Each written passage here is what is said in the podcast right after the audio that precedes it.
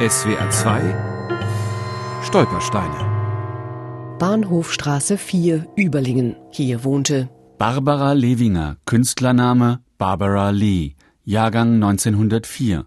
Flucht in den Tod, 8. Dezember 1944. Etwas ist in mir, das nicht mehr Kind ist, das leben will und genießen, das nicht schweigt am Tage und nicht schläft in den Nächten, und das mich sehnen lässt ohne Ende. O reiche mir Leben deinen Becher und lass mich ihn leeren bis zur Neige. Barbara Lewinger ist 17, als sie ihre ersten Gedichte veröffentlicht, im Bodenseebuch, einem jährlich erscheinenden Band mit Lyrik und Prosa der Autoren am See.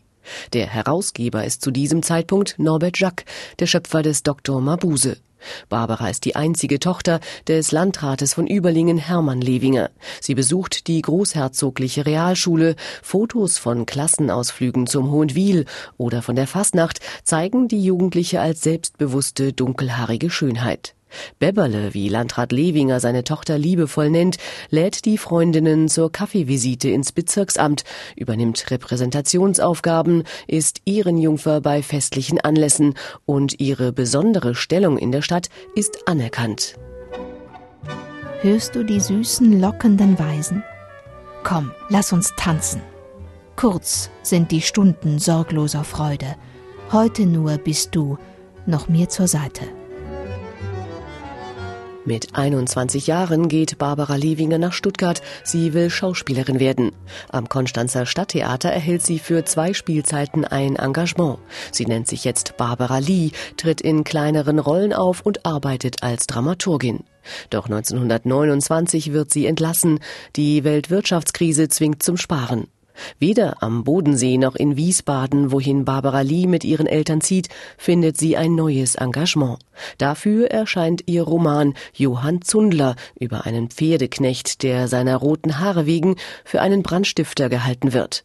In einer zeitgenössischen Kritik des Buches heißt es Es steckt ein starkes Können in diesem Buche, und wer wie die Verfasserin zu tun scheint, das Leben als ein schicksalhaftes Geschehen, dem wir nicht entrinnen können, anschaut, wird die Entwicklung dieses Johann Zundler durchaus folgerichtig empfinden. Das Buch ist jedoch schnell vergessen.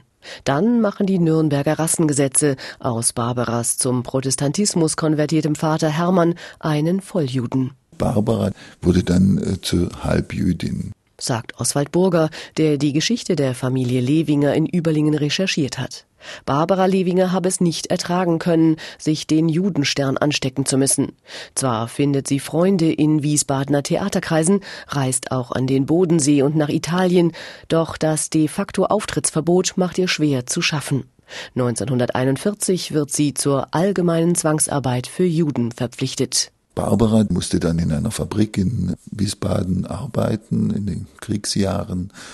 Und mit der letzten Deportation Mitte Dezember 1944 wären sie beide abgeholt worden. Doch Barbara Lewinger und ihr Vater nehmen Gift. Er stirbt sofort, sie zwei Tage später im Krankenhaus.